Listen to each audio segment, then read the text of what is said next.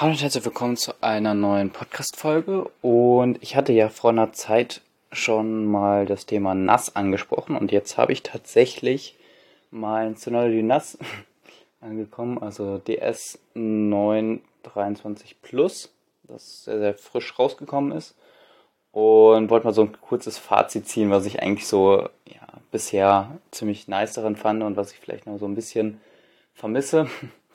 ähm, Genau, zu Anfang an, ähm, ich habe, also das, das NAS hat vier Slots für, äh, also HDDs.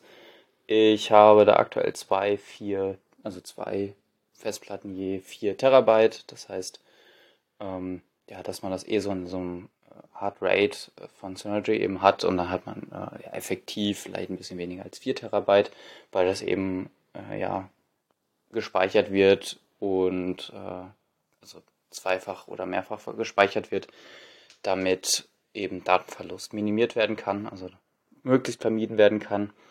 Genau, was ich dann noch gemacht habe, ich habe eine, also noch ein bisschen mehr ja, RAM mir zugelegt, also nochmal so ein 32 GB Slot, weil ich da noch ein bisschen mehr Anwendungen drauf lassen, lauf, lau, drauf laufen lassen will. Ähm, werde ich gleich, gleich noch ein bisschen mehr drauf eingehen. Und dann habe ich noch zusätzlich ein, eine 400 GB SSD gekauft, weil eben das NAS auch unten drunter tatsächlich zwei SSD-Slots Slots haben, äh, hat. Und genau, das ist ganz praktisch, wenn man jetzt zum Beispiel viele Daten abspeichern will. Zuerst werden, also es sind verschiedene Layer, äh, wie man sich das vorstellen kann.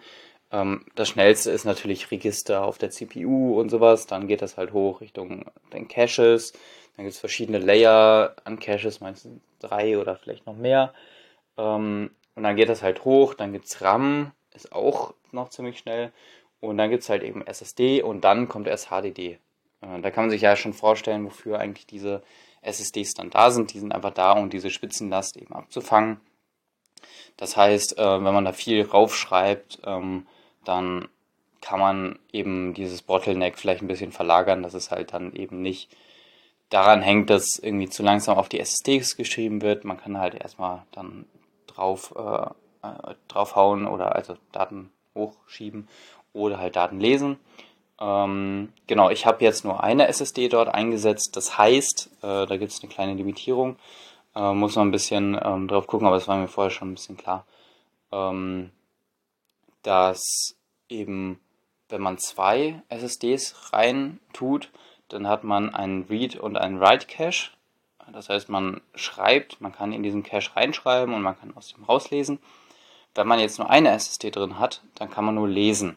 Also man kann sehr, sehr schnell auf Daten zugreifen, ähm, weil die da eben schon in diesem Cache ja, vorhanden sind.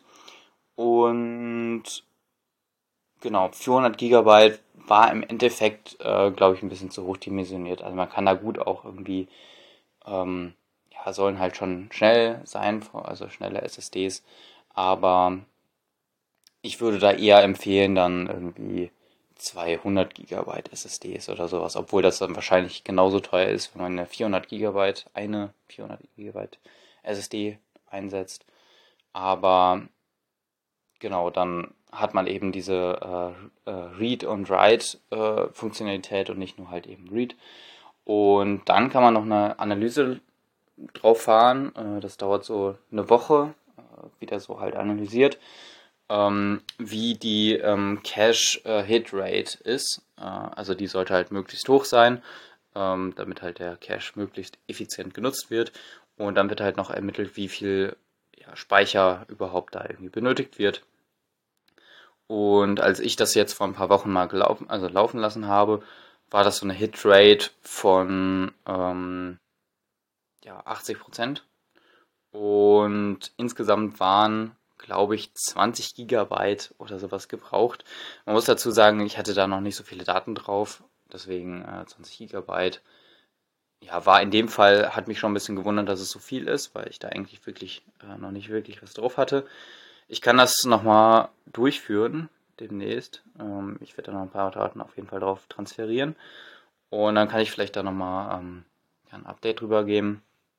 Genau, das ist vor allen Dingen, also dieser Cache ist vor allen Dingen halt hilfreich, wenn eben man da noch Services drauflaufen hat, vielleicht VMs oder ja, Docker-Container, was ich auch noch vorhabe. Da bin ich auch noch nicht sehr, sehr weit gekommen. Laufen so ein paar Services drauf, wie äh, Dalai Lama läuft dann Docker-Container. Könnte ich auch schon wieder eine Folge zu machen. Ähm, so ein Chatbot, der halt irgendwie Open Source ist und äh, lokal gelaufen, also lokal laufen lassen kann. Und Genau, das ist dafür halt wichtig, weil ähm, man dann eben sehr, sehr schnell Daten lesen kann. Ich habe mal geguckt, äh, wenn man sehr, sehr große Daten äh, drauf pusht, ähm, dann wird das zuerst in den RAM geschrieben.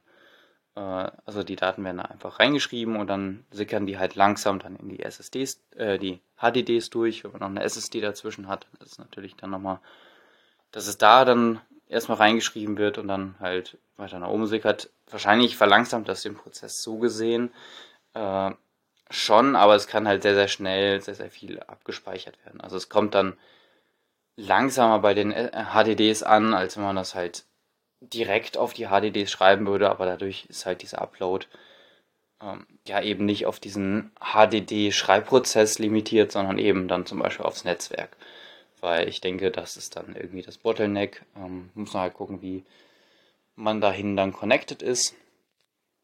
Und genau, jetzt Wi-Fi oder sowas ähm, würde ich dafür für so einen großen Upload irgendwie nicht benutzen. Und genau, das NAS hat natürlich auch kein Wi-Fi, das, da braucht man schon äh, ein LAN-Kabel für. Ähm, genau, es hat zwei ähm, 1 GB äh, LAN-Ports, die habe ich auch beide in Gebrauch. Das hat einmal den Vorteil, man hat zum Beispiel auf dem einen LAN-Adapter kann man eine fixe IP eingeben und auf dem anderen eine dynamische. Dadurch hat man so ein bisschen abgesichert, wenn da irgendwie was schief läuft mit der fixen. Das hatte ich auch schon mal, wenn jetzt zum Beispiel hatte ich letztens äh, die Subnet-Mask einfach sich ändert, äh, weil ein neuer Router eingebaut wird oder sowas.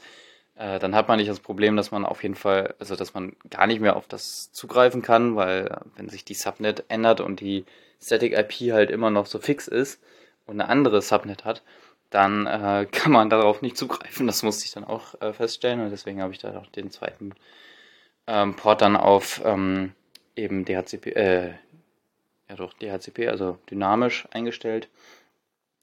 Und genau, das war so eine Sache, die ich noch eingestellt hatte. Und was ich dann noch empfehlen kann auf jeden Fall ist so ein Zeitplan, dass man eben sagt, ja, nachts äh, bitte fahr runter. Das kann man auch für Wochentage und sowas einstellen. Das ist schon sehr, sehr praktisch. Man spart einmal Energie und äh, eben reduziert auf jeden Fall die Lautstärke und nachts braucht man es ja auch nicht. Genau. Und auch mit Docker-Containern läuft das eigentlich ziemlich gut. Also die fahren dann halt runter und dann wieder hoch. Also wenn das halt zeitgesteuert ist, dann kann er sich auch darauf einstellen und dann Daten abspeichern und weiter noch. Genau. Was so ein bisschen noch, vielleicht jetzt auf die Hardware nochmal zu sprechen, ähm, zu kommen, äh, was noch ein bisschen, ja, so ein bisschen kompliziert vielleicht ist, oder nicht kompliziert, aber so ein bisschen, ähm, ja, nicht so nice, ähm, wenn man, also ich habe es zumindest so gemacht.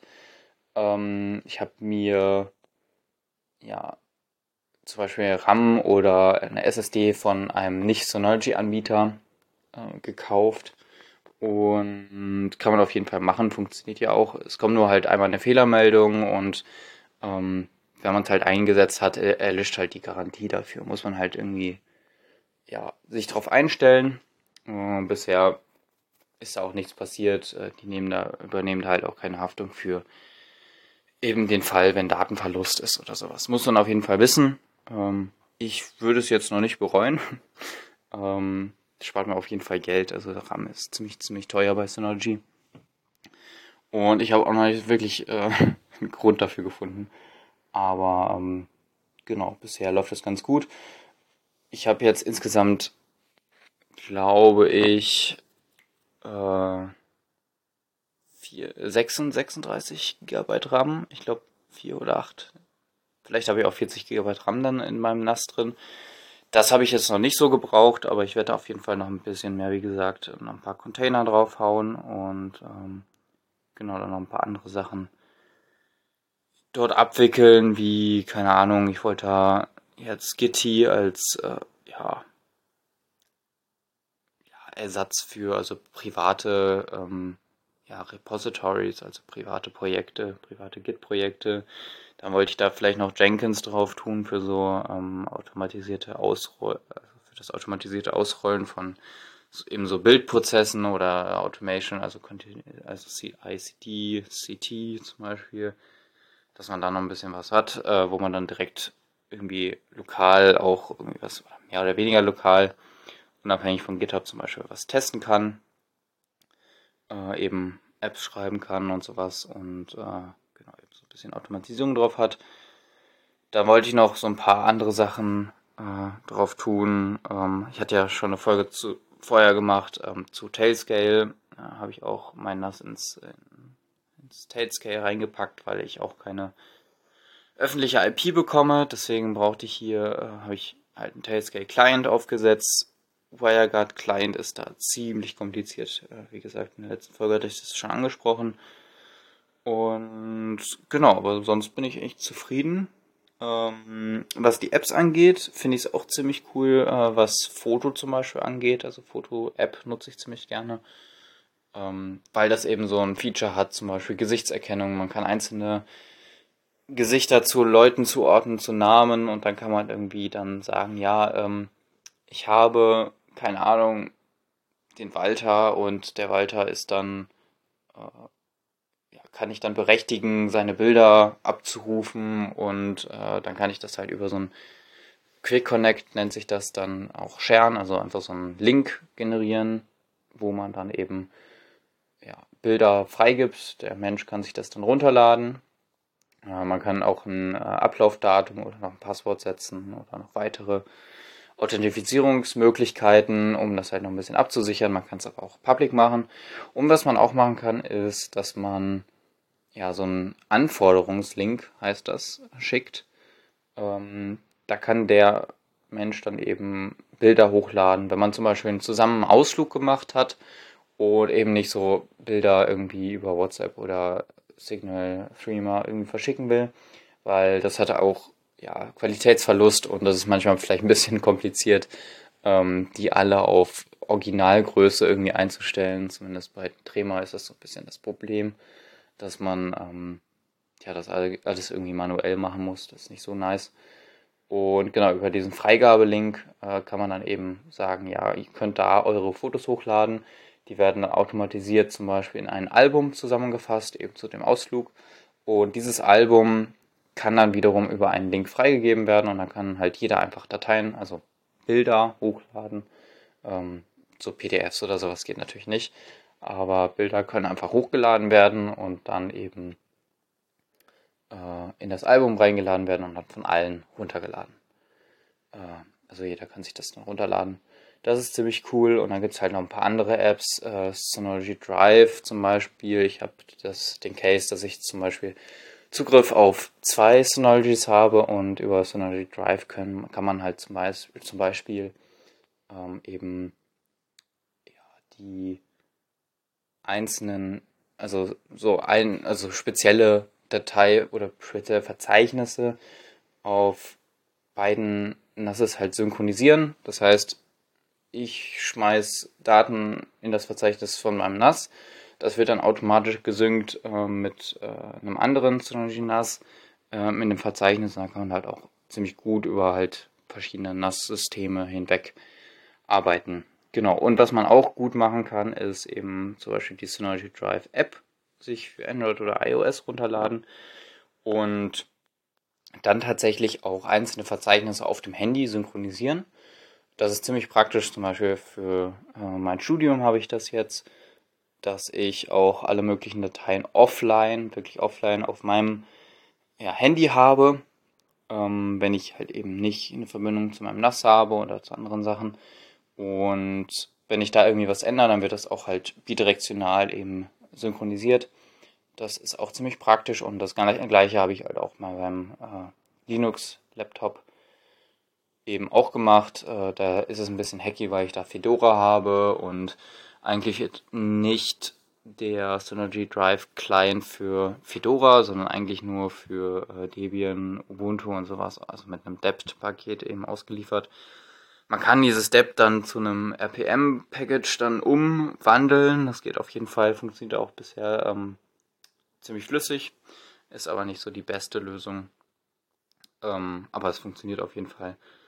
Und da kann man eben die Dateien auch ähm, synchronisieren mit eben ja, seinem Linux zum Beispiel und da das dann eben abheben, äh, ab, äh, ablegen, die Dateien.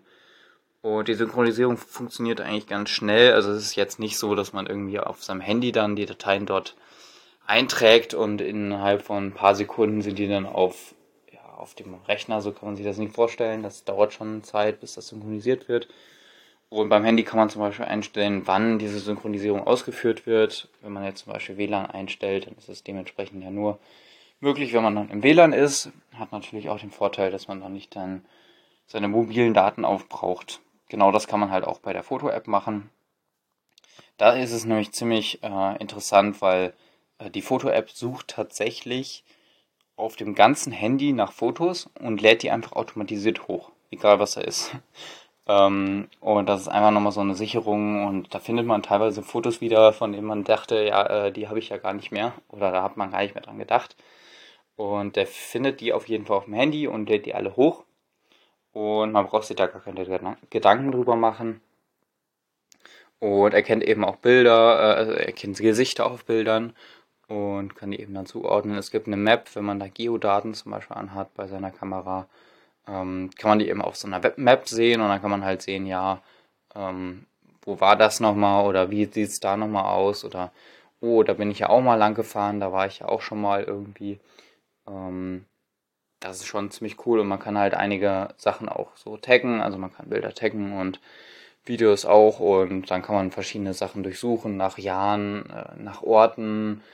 Äh, das ist schon ziemlich umfangreich und dadurch findet man ziemlich viele Bilder auch wieder, die man halt irgendwie in diesem Bilderchaos äh, irgendwie nicht finden würde und genau, wenn die halt einmal hochgeladen sind, dann kann man die auch lokal dann einfach runterschmeißen. Ähm, Genau, das ist einfach ein Upload und als ich das das erste Mal so eingestellt habe, dass der einfach alles äh, auf mein Handy uploaden will, soll, dann kamen da erstmal, äh, ich glaube, 20 oder 30.000 Bilder, die da hochgeladen wurden. Das hat mehrere Tage auf jeden Fall gebraucht.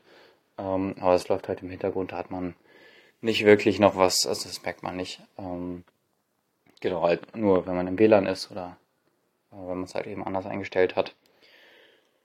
Und Genau, das ist schon ziemlich nice. Ähm, dann habe ich noch Kalender aufgesetzt ähm, und da kann man ja dann über äh, CalDev äh, oder KDev äh, dann eben Kontakte und Kalender synchronisieren. Das heißt, dass ich alle Kontakte jetzt auch auf meinem NAS habe und das tatsächlich auch zu äh, zum Beispiel Thunderbird auf also E-Mail-Client ist das für Linux, kann man auch für Windows nutzen. Äh, ist halt eben Open Source, kostenlos, ist schon nice. Äh, also basiert auf Firefox, glaube ich. Äh, und ist halt irgendwie so eine App, die halt äh, ja, die Basis von Firefox nutzt und darüber dann irgendwie noch was gebaut hat. Ist auf jeden Fall sehr, sehr äh, hilfreich, ist auch sehr, sehr modern. Also ist so ein Gegenstück zu ähm, ja, Microsoft äh, E-Mail-Produkten. Ähm, genau. Und da kann man eben auch äh, ja, Kontakte und Kalender synchronisieren, das ist schon ziemlich cool, weil man dann eben auch E-Mail-Adressen direkt äh, angezeigt bekommt, wenn man zum Beispiel den Namen eintippt oben und dann kann man einfach ähm, und dann hat man eben auch die E-Mail-Adresse für den. Und wenn man das halt dann auf dem Handy oder sowas dann ändert oder was hinzufügt, dann wird das eigentlich relativ schnell dann übernommen und dann eben auch hochgeladen. Da gibt es keine spezielle App von Synology, die das für Android anbietet. Da gibt es aber so diesen Standard, wie gesagt, äh, CalDev ist für Kalender und KDev ist für Kontakte. Und da gibt es zum Beispiel ähm, X5 oder äh, DAF X5 oder irgendwie so hieß der. Ist auch eine Open Source App, findet man zum Beispiel auch bei F-Droid. Und genau, da kann man dann eben diese Synchronisierung einstellen genau, wie gesagt, ist es ziemlich cool, wenn man dann zum Beispiel noch das Ganze in Kombination mit einem Tailscale VPN nutzt, weil man dann irgendwie direkt diese Synchronisierung hat. Dann kann man auch den VPN, also Tailscale die ganze Zeit anhaben und dadurch, dass halt so ein Mesh VPN ist, Wie gesagt, äh, letzte Folge hatte ich das nochmal ein bisschen äh, mehr behandelt. Dann kann man eben auch diese Direktverbindung nehmen durch dieses, äh, durch diesen Mesh VPN halt. Genau. Und das ist auf jeden Fall schon ziemlich stark, wenn man so das Setup auf jeden Fall dann eingebunden hat. Eine Sache, die ich jetzt noch letztens ähm, herausgefunden habe, es gibt eine Möglichkeit, ähm, ja, Speicher von externen Cloud-Anbietern zu nutzen. Zum Beispiel, wenn man jetzt ein Google-Konto hat, dann hat man tatsächlich automatisch 15 GB Speicherplatz und vielleicht hat man ja nicht nur ein Google-Konto, sondern vielleicht mehrere. Und dann hat man pro Konto irgendwie 15 GB. Und es wäre ja echt praktisch, wenn man diese 15 GB nutzen könnte, ähm, indem man da halt irgendwie so eine Art Volume irgendwie draus kreiert. Und das habe ich nämlich auch gemacht. Ich habe, glaube ich, vier Google-Konten eingebunden bei mir. Ähm, also ähm, da gibt es halt eben einen Client von Synology selber. Und dieser Client ähm, heißt CloudSync, glaube ich. Also da kann man auch so Backups zum Beispiel drauf ablegen. Es gibt auch ein ähm, ja, Synology Storage, wo man dann nochmal extern seine Backups ablegen kann zum Beispiel. Das kostet aber, glaube ich, meine ich auch. Ähm, von Dropbox gibt es zum Beispiel auch was. Ähm, oder hier von Microsoft. Wenn man dann ein Microsoft-Konto hat, dann hat man 1 GB, glaube ich, Speicher. Ist jetzt nicht so viel wie bei ähm, im Google. Und genau, dann kann man das eben einbinden. Man loggt sich da eben mit seinen Credentials dann ein und kann dann eben ähm, diesen Speicherplatz dann eben zu einem Verzeichnis mounten. Das heißt, ähm, ja, Daten, die in diesem Verzeichnis abgelegt werden, sind dann auch äh, automatisch ähm, bei OneDrive oder ähm, ja, eben bei Google Drive dann direkt oben und kann die dann von da aus auch, auch ja, teilen ähm, man kann es aber auch so machen, dass man diese, ja, alle Sachen, die man eben auf OneDrive irgendwie hochlädt, äh, dass die automatisch verschlüsselt werden. Da kann man dann so einen Key, Verschlüsselungskey eingeben. Und wenn man die dann halt, ähm, wenn man das dann eingerichtet hat, dann wird auf, zum Beispiel, das hatte ich ähm, mir mal angeschaut, auf Google Drive wird dann eben ein Ordner angelegt, der heißt Synology oder Synology Sync oder irgendwie sowas. Und da liegen dann eben äh, Verzeichnisse äh, und die sind alle sehr, sehr kryptisch und halt eben verschlüsselt. Äh, das ist auf jeden Fall cool, wenn man halt eben diese Daten zwar irgendwie speichern will, aber ähm, ja, Google zum Beispiel nicht äh, sagen, also nicht zeigen will, was das wirklich ist. Ähm, aber nur ein bisschen Sicherheit. Und hat natürlich Vor- und Nachteile, wenn man halt sagen will, ja, ich will Google Drive nutzen, um automatisiert irgendwelche Daten äh, dort abzulegen und dann von da aus irgendwie weiter zu teilen oder so. Ähm, wenn man halt diese Funktionalität von Google Drive halt komplett ausnutzen will, dann muss man halt auf diese Verschlüsselung verzichten. Ähm, wenn man das halt nicht will, äh, wenn man halt Verschlüsselung will, dann geht das halt nicht. Genau, aber dafür hat man halt eben diesen kostenlosen Speicherplatz mehr, wo man dann vielleicht noch so ein paar Backups und sowas drauflegen kann. Genau, das Ganze wird dann zu einem Verzeichnis gemountet auf Synology selber. Und da kann man dann auf jeden Fall einfach Daten reinschmeißen ähm, und dann wird das halt eben äh, gespeichert. Genau. Auf äh, Google Drive zum Beispiel oder OneDrive. Genau. Da hatte ich auch mal ausprobiert. Ähm, wir haben jetzt von der Uni äh, ja, Microsoft Office 365. Und ob man nicht das irgendwie auch noch mounten kann, da ähm, muss allerdings noch was freigeschaltet werden. Da habe ich noch ein Support-Ticket da offen. Ähm, aber theoretisch könnte man tatsächlich auch diesen 1 Terabyte, ich weiß nicht, vielleicht hat man das auch aus der Schule oder so, kann man dann direkt in Synology einbinden. Und dann hat man eben ein Terabyte äh, mehr. Natürlich ist es so, dass es nochmal langsamer ist als die ähm, HDDs, die eh schon ähm, ja, nicht so schnell sind, wie jetzt natürlich eine SSD oder wie man es halt manchmal haben will. Aber ich glaube, das wird dann auch so gemanagt, dass äh, dass man das trotzdem dann schnell hochladen kann und dann es dann mit der Cloud synchronisiert wird. So denke ich mir das jetzt. Genau, und dann hat man eben noch ein bisschen ähm, ja, mehr äh, Speicher oder hat es halt nochmal in der Cloud eben gebackupt. Genau, da werden dann so Key-Files erstellt, die sollte man natürlich auch gut sichern. Und ich habe es tatsächlich jetzt so gemacht, dass ich auf meinem Rechner gar keinen also gar keine Datei einfach mehr so liegen habe, ähm, die wirklich wichtig ist. Natürlich Programme werden lokal installiert, ist klar. Aber so Dateien, die liegen da schon, aber die sind halt alle synchronisiert, die werden alle versioniert. Ähm, und das ist schon äh, echt ein Vorteil, wenn halt irgendwie äh, mal was schief geht oder sowas, da hat man halt immer das Backup auf dem NAS. Wenn das NAS jetzt versagt, natürlich hat man noch weitere Backups, ne? aber dann ist man nicht so, dass man jetzt direkt das Recovery irgendwie einstellen will, weil die meisten Daten hat man halt auch noch lokal auf seinem Rechner und das ist halt wirklich das äh, ja, praktische, dass man einfach mehrfach versichert ist. Ähm, Daten werden halt synchronisiert, äh, Synchronisierung läuft ziemlich gut, da gibt es keine Konflikte oder sowas, das hatte ich ja mal bei Nextcloud das Problem, hatte ich glaube ich auch mal drüber geredet. Ähm, genau, da gab es manchmal eben diese Synchronisierungsprobleme von verschiedenen Versionen, weil manchmal waren da Bugs, manchmal war Uhrzeit verstellt oder irgendwie sowas und dann hat das schon nicht mehr richtig funktioniert. Das ist hier auf jeden Fall nicht der Fall. Das äh, funktioniert echt reibungslos. Ähm, ich habe ziemlich viele Dateien, also teilweise synchronisiert er immer noch. Ähm, ja, aber das ist auf jeden Fall okay, ähm, weil das halt eben im Background läuft. Da habe ich nichts mit zu tun. Und was halt eben cool ist, das hatte ich auch mal das Thema, ich habe ähm, Dateien nicht mehr finden können, die waren auf einmal weg. Ähm, ich weiß nicht, ob ich die aus Versehen gelöscht habe ähm, oder wie das anders irgendwie passiert ist. Ähm, das Coole ist eben, dass Surgery da eben die Möglichkeit hat, äh, täglich, zum Beispiel, so habe ich das eingestellt, eben ja, Sachen zu versionieren, wenn die halt irgendwie geändert wurden. Und das heißt, dass man eben die Möglichkeit hat, in der History von jeder möglichen Datei auf dem NAS einfach zu sagen, ja, ich hätte gerne den Stand von letzter Woche. Und dann kann man das nicht nur irgendwie einfach wieder herstellen, also man überschreibt nicht nur die, also man kann das dann eben sagen, ja, ich möchte genau diese Version, aber die aktuelle werde ich, würde ich immer noch gerne behalten. Äh, das kann man zum Beispiel auch machen. Und das hat mir in einigen Fällen äh, schon mal auf jeden Fall nochmal das äh, Leben, würde ich jetzt nicht sagen, aber ähm, einiges an Arbeit gespart. Ähm, genau, das ist wie gesagt einfach so ein ja, sehr, sehr anschauliches Programm, was man dann über diese Synology Web-Oberfläche erreichen kann.